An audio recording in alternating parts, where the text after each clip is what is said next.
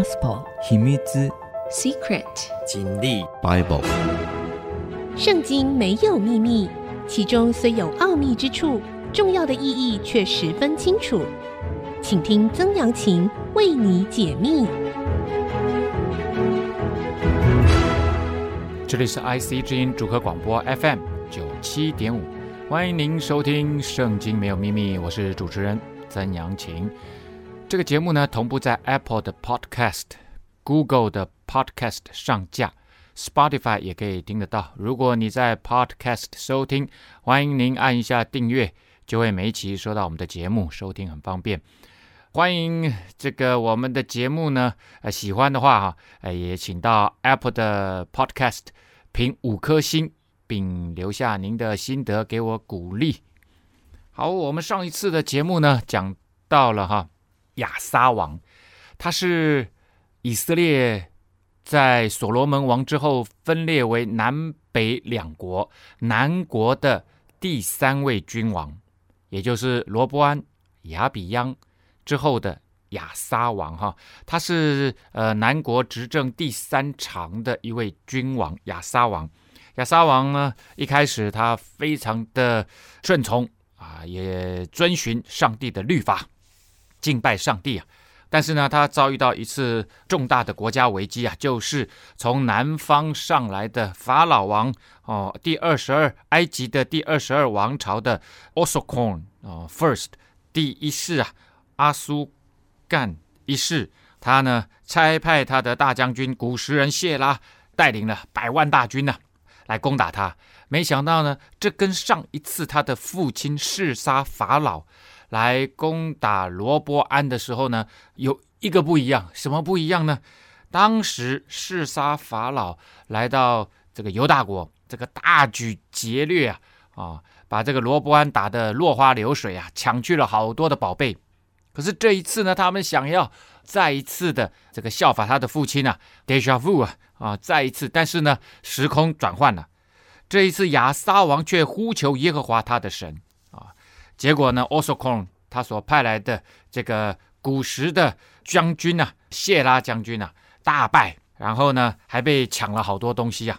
后来亚撒甚至把他的势力范围往南扩张到了基拉尔啊，这个已经是快接近啊西奈半岛了啊。这一次的事件呢，让神的灵感动厄德的儿子亚撒利亚啊，他是一位先知啊啊。他出来迎接亚撒，亚撒班师回朝的时候，他出来迎接他，就对他说：“亚撒和犹大、便雅明众人呐，要听我说，你们若顺从耶和华，耶和华必与你们同在；你们若寻求他，就必寻见；你们若离弃他，他必离弃你们。”啊，在这个极大的成功当中。作为一个基督徒，作为跟随上帝的人呢、通常都会发生这样的状况，就是当你生命最不如意的时候，遭遇到苦难的时候、病痛的时候、需要的时候、失败的时候、挑战的时候，你会紧紧的抓住上帝啊，你会跟他有很好的这个关系啊，你会常常寻求他帮助啊。可是呢，通常我们在很大的成功当中的时候，哎，我们会忘记上帝啊，我们会觉得自己好厉害啊，我们会觉得自己诸事亨通啊。好像不需要上帝，我也能够搞定一切，却不知道这一切的得胜都是来自于上帝的帮助啊！我我们人真的很容易离开上帝，我们对上帝的信靠跟信心其实是蛮脆弱的。OK，所以呢，这一位先知就在他面对最大成功的这个班师回朝的时候，就警戒他啊，以免他呢被自己的成功冲昏了头。要让他知道，这一切都是上帝的恩典呐、所以呢，他就说了：“你们如果顺从耶和华上帝，上帝就与你们同在；你们若寻求他，就必寻见。”啊，这句话呢，在后来新约圣经里面呢，耶稣也讲过这样子的话：“叩门就给你开门，寻找就寻见，祈求就得着。”啊，那发展的更多了。但是呢，在旧约里面，先知亚撒利亚呢就讲这样子的话。可是呢，他还讲了，如果你离弃他，他也必离弃你们呢。所以呢，这个以色列人呢不信真神呐，没有训诲的祭司，也没有律法，已经好久了啊，已经好久了。但他们急难的时候归向耶和华以色列的神，寻求他，他就被他们寻见。所以呢，亚撒利亚就告诉亚撒王说：“你知道吗？这一次你们在极难的时候归向耶和华神啊，所以呢，他就被你们寻见了。那时出入的人不得平安，列国的居民都遭大患呐。以前你们在这个罗伯安，你的第一位，你的祖父。”亚比央，你的父亲那个时候他们不寻求神，所以出入都不得平安。然后呢，列国就让你们遭到大患，这国攻击那国，这城攻击那城，互相破坏，因为神用各样的灾难扰乱他们。哎，这跟现在好像啊，哦，这个全世界哈，这个这国攻击那国，这城攻击那城，互相破坏啊，到处都是有问题啊。啊，现在国际局势也非常的呃这个糟糕啊啊。俄罗斯呢想要入侵这个乌克兰，呃，两岸呢也非常的不平安。这个苏丹呢好多的内战哦，各地充满了难民哦。缅甸呢军政府也对人民开枪，哇，这个这个太乱了，到处都战乱。现在你们要刚强，不要手软，因为你们所行的必得赏赐啊。亚沙王现在做了什么事情呢？他其实做了一个强力的宗教改革。那这样的宗教改革不能说，因为他是君王，他做这件事情就非常的顺利。当然，他是君王，他手上有权力，推动上面其实是比较容易的。但是呢，还是一样会引起许多的反弹，特别是宗教改革。为什么？因为宗教它必然牵涉到个人的核心价值，生命中的核心价值。你要去动一个人生命中的核心价值，谈何容易啊！啊，谈何容易？因为你的生命的核心价值就会指引你平日的生活，就按着这样子的核心价值去走。你每一天都这样子过，现在有人要把你纠正回来，谈何容易啊！所以呢，这一段亚撒利亚对于亚撒王所鼓励的这一段，跟上帝之前鼓励约书亚。接续摩西的时候，意思要他刚强壮胆，要他能要要好好的跟随上帝，顺服上帝，遵行神的律法啊，带领以色列人渡过约旦河，征战迦南地，真的非常的类似，真的非常的类似。这是中心之主啊，亚撒王是中心之主，他的那个味道好像什么？好像约书亚一样啊。所以上帝呢，借着他的先知啊，来大大的鼓励他。所以呢，亚撒。听见这话和俄德儿子先知亚撒利雅的预言，就壮起胆来，哇，更加壮胆了，因为他知道，他知道已经有人在反弹了，所以呢，他就在犹大、便雅敏全地，并以法莲山地所夺的各城，将可憎之物尽都除掉啊，又在耶和华殿的廊前重新修筑耶和华的坛啊。这个祭坛就要恢复敬拜，恢复献祭啊，恢复平日跟上帝的美好的关系呀、啊。那这个坛呢，祭坛呢，就是放在那个圣殿啊，圣殿前面有走廊嘛，然后阶梯下去，然后外面有一个很空的广场，那个广场上面就有祭坛。又招聚犹大、便雅悯的众人，并他们中间寄居的以法莲人，因为以法莲离他们最近，所以有些人他们想要这个来敬拜真神，他们要离开北国以色列北国的那样子的乱七八糟的新的宗教制度，完全脱离上帝的律法的规定的那些宗教制度，耶罗波安自己规范的，他们不喜欢，他们觉得那个是你你人为乱搞的，根本就不是上帝的心意，所以很多人就来到了。以法莲啊，以法莲人就来到了南国呃犹大这里啊，甚至玛拿西人、西缅人都过来了，就是离近的人都很多人都宁愿来归向南国啊。有许多以色列人归降亚撒，因为看见耶和华他的神与他同在啊，看得出来他们从北国来投奔到此地啊。其实从耶罗波安呢自己搞这一套的宗教制度，伪宗教制度之后。北国人民就不断的向南投奔自由，啊，不是投奔自由，向南投奔耶路撒冷，上帝的圣殿呐。好，那接下来呢，他们有一个很大的聚集啊。那我们先休息一下，稍后再回到节目的现场。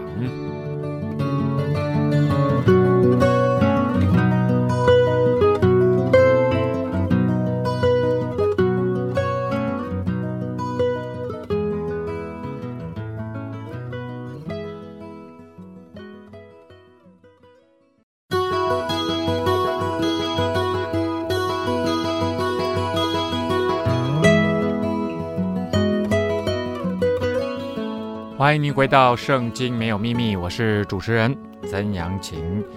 好的，我们继续来看亚撒王他的宗教复兴啊。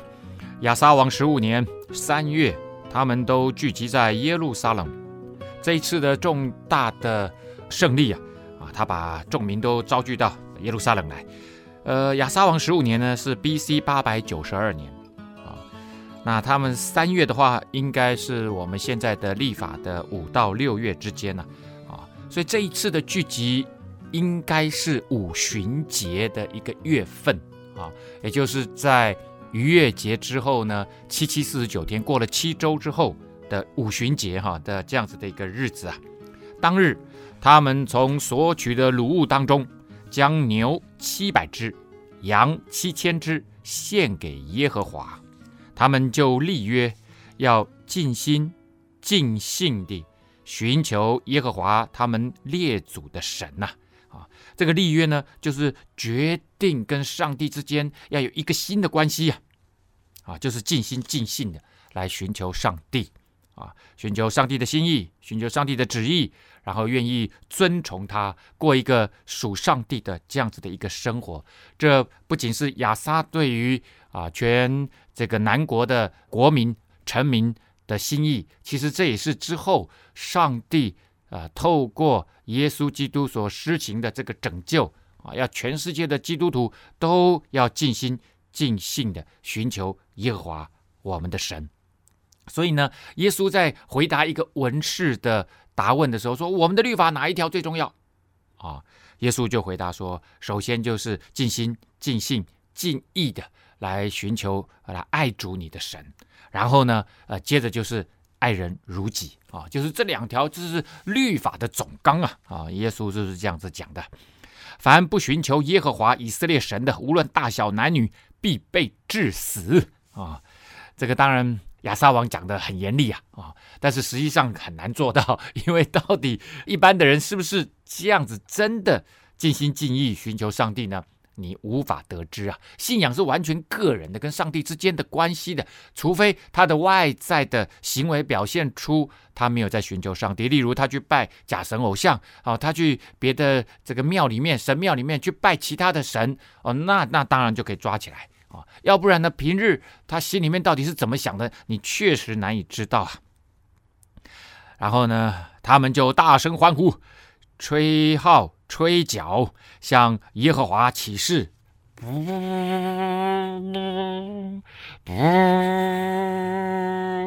哇！吹号吹角就代表胜利啊，得胜、欢喜、快乐啊！犹大众人为所起的誓欢喜啊，因为他们是尽心起誓，尽意寻求耶和华。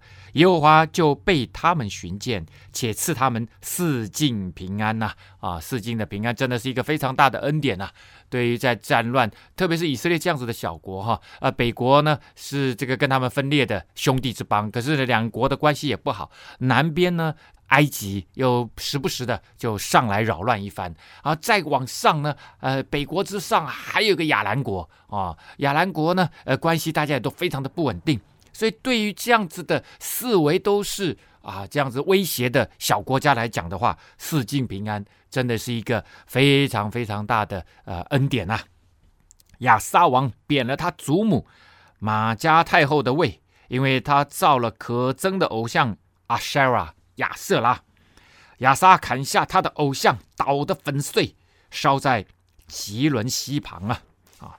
那这个吉伦西旁呢，在。耶路撒冷的东边，原先是用来倾倒垃圾的地方啊，废弃物的地方啊。亚瑟拉呢，我们说过很多次了，他是巴力的配偶，通常用木柱的形象啊出现啊，通常也会立在巴利的祭坛的旁边，因为他们是配偶嘛啊，也是洋务崇拜的一个象征，在迦南地区这样子哈。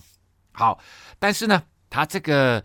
宗教改革有一个点呢、史书的作者呢指出来就说了，只是秋坛还没有废去啊。秋坛就是以前原住民迦南地的人民，他们呃在拜泛灵论、泛神论各地的这个庙宇哈，呃他们就会有秋坛啊。那秋坛不一定只是一个坛哦，它旁边可能会有个小的神庙哦。哦，像这样子啊。所以呢，当你丘坛没有废去，那些庙还在那里的时候啊，呃，只要你亚撒王没有好好的来管理人民哈，在信仰上面的纯一的话，那他们真的很容易死灰复燃呐。迦南人通常都会在丘坛上面哈敬拜他们的神明哈。那我们还知道，以色列人从头到尾都并没有把当地的原住民完全的赶逐出去啊。那他们如果没有呃这个皈依为这个呃犹太教的话，那其实他们是还是会在这里敬拜啊。所以呢，这个混杂的非常厉害啊啊！以色列如果要随从他们去啊，即使你有圣殿也没有，因为圣殿就只有耶路撒冷有啊。可是丘坛是各处都有啊，哦，各处都有，所以，哎，而且呢，这个假神偶像啊，迦南地的宗教哈、哇，里面有很多的跟性有关系的哈、淫乱有关系的，那人都喜欢放纵情欲嘛，啊，所以这个很容易就被引诱开来了哈。亚撒将他父亲所分别为圣与他自己所分别为圣的金银和器皿都奉到耶和华的殿里。他的父亲呢，这个父亲。啊，另外一个解释叫祖先哈、啊，因为他的父亲呢、啊、亚比央啊执政只有三年两年多而已哈、然后呢根本就没有敬拜上帝啊啊罗波安呢也是一样，他的这个祖父也是一样，所以这边指的他的父亲应该是指的他的祖先呐、例如大卫所准备的以前的那一些器皿，分别为圣的器皿啊，要用来在圣殿里面使用的啊，要要奉给上帝献给上帝的啊，甚至有一些所罗门之前。放置的这些金银的器皿，还有他自己这一次从这个呃跟埃及交手之后掠夺来的各样的财物啊，就放到耶和华的殿里面，等于是他甘心乐意的，因为他爱这位上帝，所以他愿意奉献他生命中珍贵的物品财物。亚撒和以色列王巴沙在世的日子常常征战。啊，所以这个时候呢，以色列呢也换了两。个君王了哈，耶罗波安过世之后呢，其实传位给拿达。啊，拿达这位君王呢也执政只有两年，接下来就是巴沙。啊，巴沙王呢执政有二十四年，那北国呢十九位君王啊，其实呢都没有任何一个君王愿意啊来跟随上帝哈，来跟随上帝，好了。接下来呢，就发生了一件事情啊。讲到巴沙呢，啊，让这个亚撒呢，在他晚年的时候，发生了一件啊，对于他的信仰极大转弯的一个事件啊。以色列王巴沙上来要攻击犹大，修竹拉玛，不许人从犹大王亚撒那里出入。之前我们讲过。啊，北国有很多的呃人民呢，啊，因为想要寻求上帝，有一个正统的啊这个信仰生活，所以呢，他们很多人就陆陆续续的逃到了南国，到了耶路撒冷来敬拜这位上帝。所以呢，这个北国啊，对这件事情当然是从其实从他的祖父耶罗波安的那个时代，他们就非常的在意，想尽办法要在边境啊设立卫兵，防止人偷渡到南方去。同样的，巴沙也要做这样的事情啊。那个巴沙王呢，他就修筑了一个城市，这个城市呢，其实非常非常接近耶路撒冷。哦，那他们呢，夺取了这个城市叫拉玛啊。拉玛呢，它在耶路撒冷北边只有八公里的地方。哇，这个真的是太恐怖了！如果你是一个君王啊，然后你的敌人呢，最近的城市居然离你的首都啊只有八公里，哦，这个厉害。拉玛呢？原意啊，这个城市的原来的意思叫小山丘啊、那学者大家就认定这是亚撒的宗教改革啊，哦、获得了十年左右的平安啊、之后呢，北国的百姓大量投奔到南国来啊、所以呢，巴沙就占领了北国要到南国的一个重要的这个关键啊枢纽城市，就是拉玛，在这里来建造啊。来修筑啊，这样子的一个城市啊，然后派兵防止北国的人民继续投奔。另外呢，也威胁耶路撒冷，因为两国的关系不好嘛啊，所以呢，哎，就做了这样子的动作。当然，亚撒王一定会有所回应的。如何回应？我们先休息一下，稍后再回到节目的现场。嗯。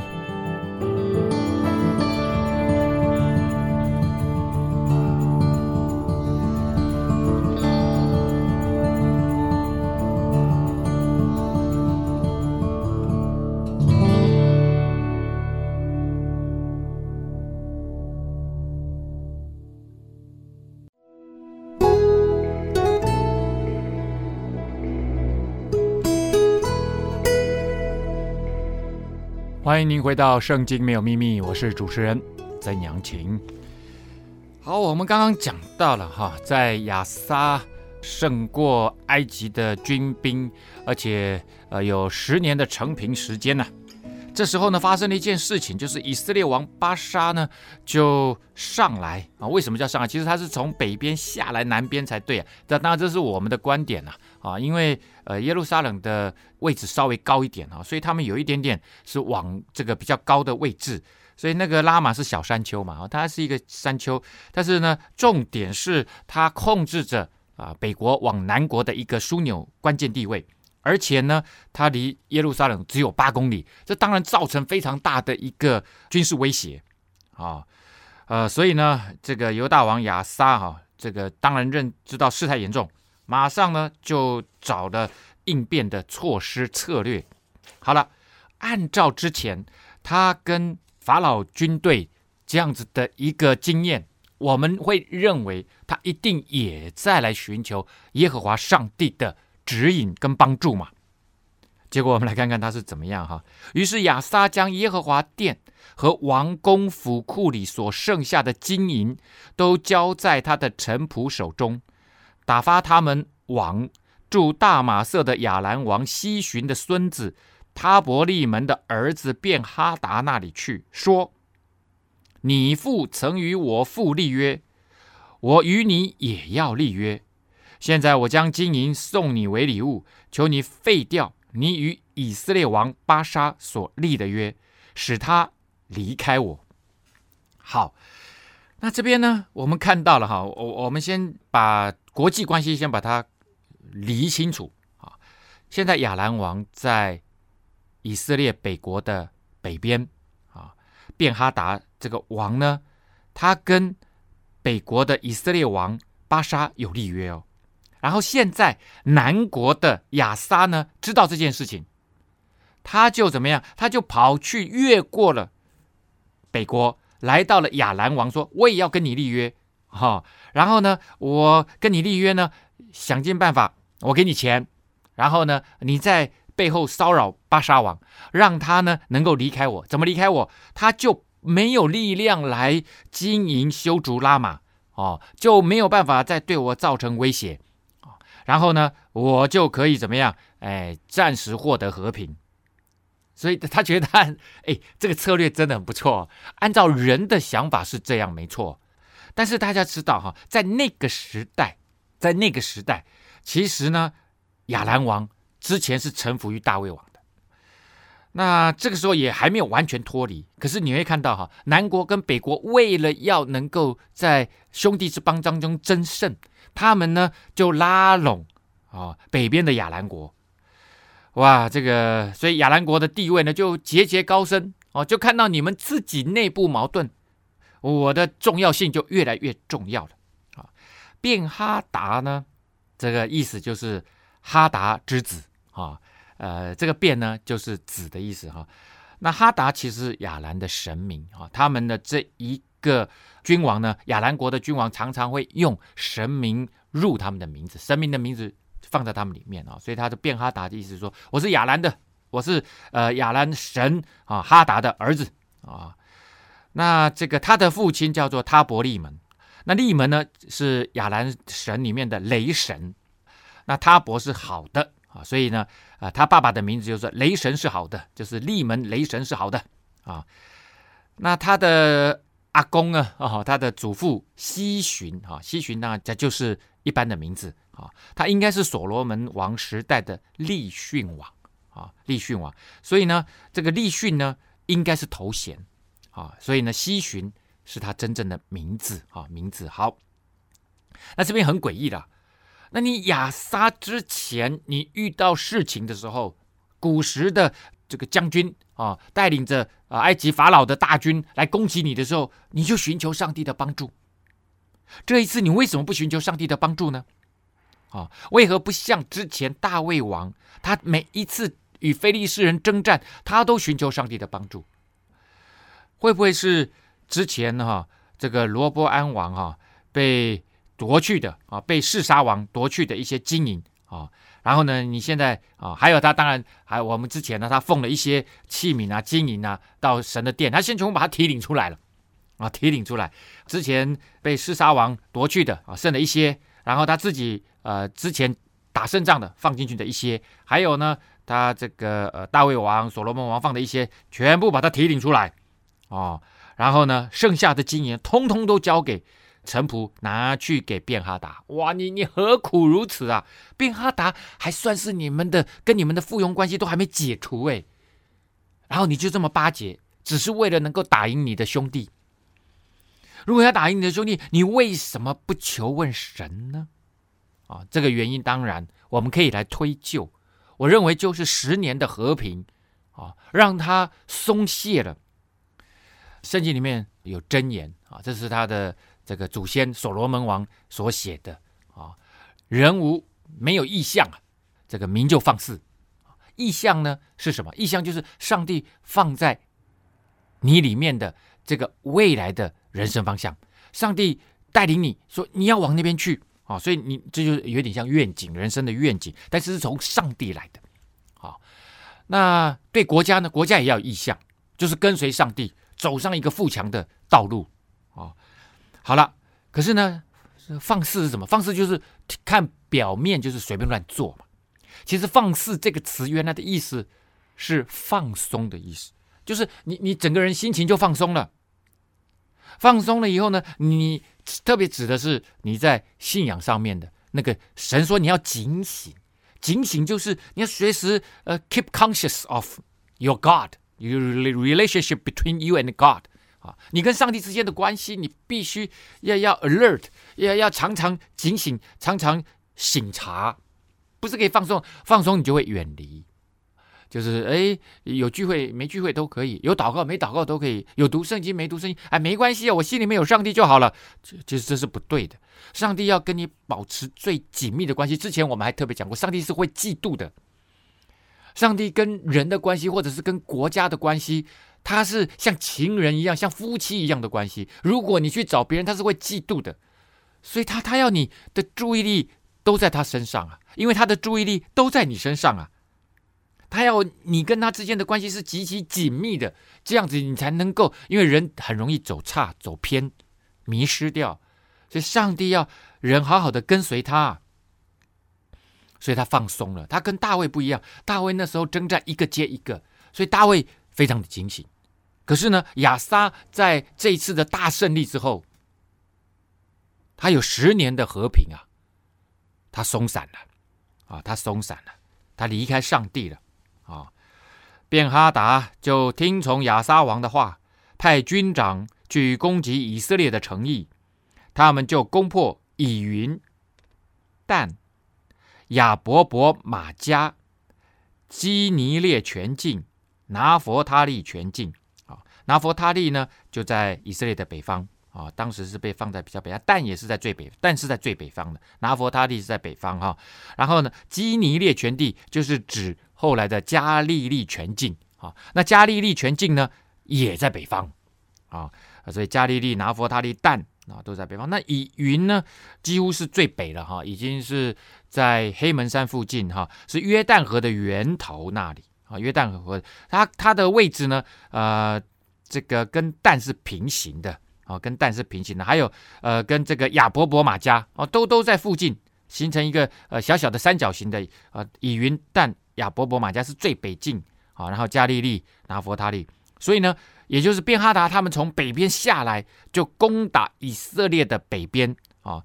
那你北国，你北部被入侵了，巴沙听见就停工不修筑拉马了。拉马可有可无啊，哈，当然不是说可有可无了，是是很重要了。可是呢，没有比你被外国人已经在你北边吃掉一大部分了，攻打进来了，抢夺你的好多的资源来的重要嘛。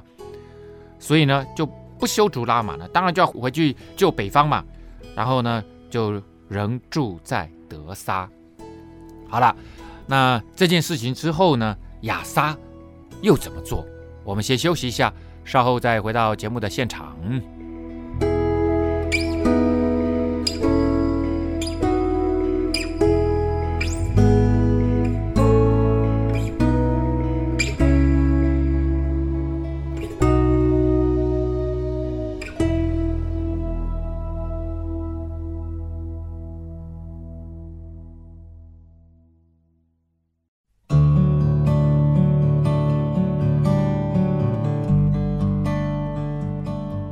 欢迎您回到《圣经没有秘密》，我是主持人曾阳晴。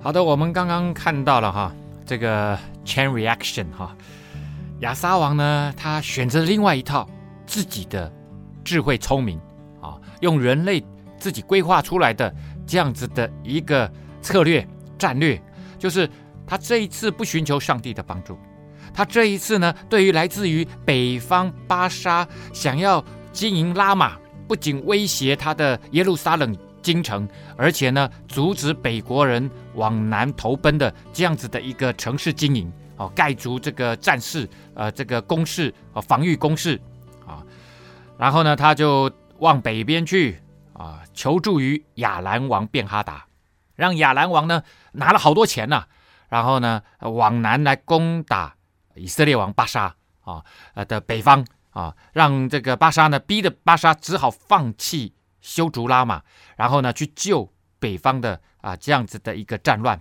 战事啊，然后之后呢他就住在德沙啊，也就是他就没有再修筑拉玛。可是他之前为了要修筑这个城市，他用了很多的工事材料，于是亚撒王宣告犹大众人不准一个推辞。吩咐他们将巴沙修筑拉玛所用的石头、木头都运去，用以修筑便雅悯的迦巴和米斯巴。这一次呢，亚撒王他因着巴沙无暇他顾啊，要去救北方的火啊，所以呢，哎，他就占领了拉玛之外呢，还占领了原本都属于便雅悯的迦巴和米斯巴。好。那加巴跟米斯巴呢？这呃两个地方呢，其实都在拉玛的附近。米斯巴距离耶路撒冷大概是二十五公里，它在更东北方，在拉玛的东北方七公里。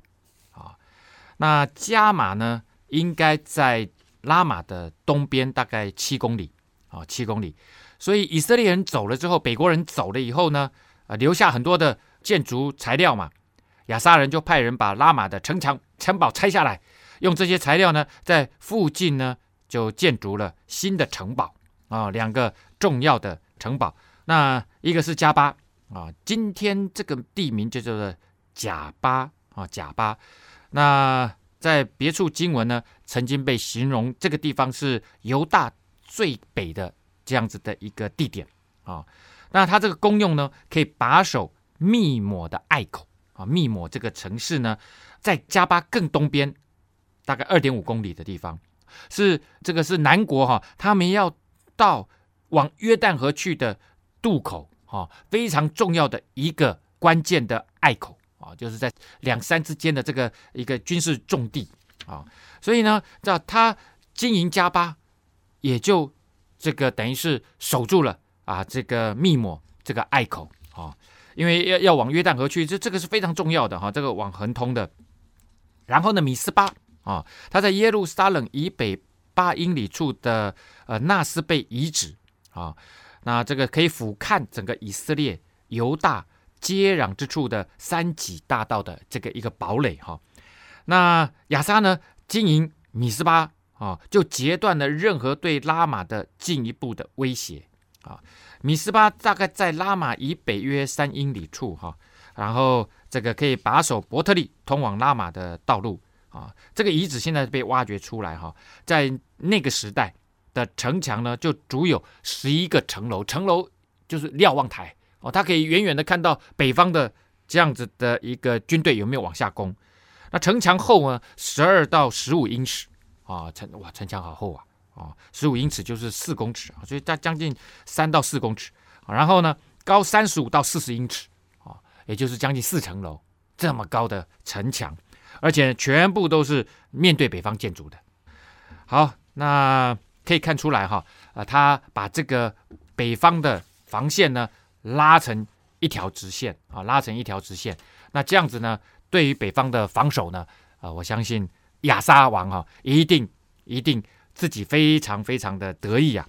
好，那在列王记上哈，对于亚撒王的记载呢，到这里就差不多要告一个段落了哈，但是他的晚年的事情啊，却在圣经的另外的呃历代志啊，也是记载着列王的史记啊。历代志下十六章呢，有一段补充的这样子的一个内容哈、史料。那我们也来看一下哈、他的晚年到底发生了些什么事情啊？亚撒王率领犹大众人，将巴沙修竹拉玛所用石头木头都运去，用于修竹迦巴和米斯巴。啊，我们现在念的是历代志下十六章六节开始哈。那个时候呢，先见哈拿尼来见犹大王亚撒，对他说：“以你仰赖亚兰王，没有仰赖耶和华你的神，所以亚兰王的军兵脱离了你的手啊。古时人、路比人的军队不是甚大吗？战车马兵不是？”极多吗？只因你仰赖耶和华，他便将他们交在你的手里啊。耶和华的眼目遍察全地，要显大能帮助向他心存诚实的人。你这是行的愚昧，此后你必有征战之事啊。好，之前啊，之前呢？谢拉，古时王谢拉，或者是古时将军谢拉，来攻击你们的时候，带着埃及的大军过来攻击你，那你不是大大得胜了吗？他战车马兵那么多，可是你因为你依靠上帝，上帝就让他们败在你的手里面，而且呢，上帝还让先知亚撒利亚来大大鼓励了你一顿啊，而特别要保守你对上帝的信心，不要因为战胜了。这么大的胜利啊，你就冲昏了头了啊！可能在那一时刻没有冲昏头，可是过了十年的放松放肆的这样子的生活之后呢，你你还是选择遗忘上帝对你的带领啊！这个先知哈拿尼来这里，就是进行上帝对亚撒王的审判啊！你倚靠亚兰王，没有倚靠上帝。所以亚兰王的军兵会脱离你的手，哦，原来亚兰王的军兵在之前其实是受辖制于亚撒王的，也就是亚兰之前是被以色列统治的附庸国，现在呢，基本上已经完全取得了独立的地位了，就是因为你跟这个以色列王巴沙两个人都想要取得跟他之间的联盟。都想要取得他的帮助，以至于你把他从本来是在你们的管辖当中独立出去了，是你自己把他们放掉的。所以呢，神要告诉亚撒王啊，你不仅失去了上帝的帮助，而且你也失去了一个附庸国，你好像夺回了你自己认为的北方边境啊，加巴、米斯拉、拉玛，你好像夺回了。可是呢，实际上你却失去了许许多多啊！那亚撒王听见这一切，他应该有什么反应？如果他他立刻警醒，就像他之前的祖先大卫王那样，大卫王呢，因着情欲的关系啊，跟乌利亚的老婆之间发生的关系，还怀孕了，最后他谋杀了乌利亚。好，然后之后呢，这个先知拿单来跟他讲这件事情，哇，你跟拔示巴。犯了奸淫了，而且犯了谋杀了啊！这个上帝要惩罚你，把你的孩子取掉之后，你们家永不得安宁啊！结果呢，大胃王立刻认罪悔改，这是大胃王最合神心意的部分。一旦他呃，对大胃王为什么跟八十八犯犯那个奸淫的罪啊？而大胃王就是在一连串的得胜之后啊，然后呢，呃，士兵。啊，呃，约押元帅就跟他讲：“你不要再跟我们出征了，你可以休息了。哦，你你现在的地位越来越重要了。那一旦你有个什么三长两短，哦，在在这个军事战场上，谁也难难保嘛。哦，你回去休息吧。所以他后来就很少出征了。啊，然后呢，睡到什么太阳平西啊，没一定是天天喝酒啊。啊，结果呢，就是一样是放肆，没有意向，民就放肆，君王也会放肆啊，就脱离了跟上帝的关系，所以才会犯下了那样子的淫乱的罪。”同样的，他也是一样啊，就是放肆了，放松了。所以亚撒王有没有立刻像他的祖先一样呢？亚撒因此恼恨先见，将他囚在监里。那时亚撒也开始虐待一些人民，哇，那这个完蛋了啊、好了，所以他整个人性情大变啊、哦，离开上帝就越来越执拗，越来越固执啊。亚撒所行的事，自始至终都写在犹大和以色列诸王记上。亚撒这个做王三十九年，他脚上有病，而且甚重，病重的时候没有寻求耶和华，只寻求医生啊。他做王四十一年而死。与他列祖同睡呀、啊，葬在大卫城自己所凿的坟墓里，放在床上，其床堆满各样馨香的香料，就是按做香的做法调和做的香料，为他烧了许多的物件。好了，他的结束就是这样啊。所以呢，这个人啊，前半段呢非常忠心顺服跟随上帝，后半段呢完全变了一个样。好，我们今天的节目呢，到这里就要告一段落啦。圣经没有秘密，欢迎您准时收听，也在 Apple 的 Podcast、Google 的 Podcast 上架，记得按下订阅，让你不要错过每一集哦。拜拜。Bye.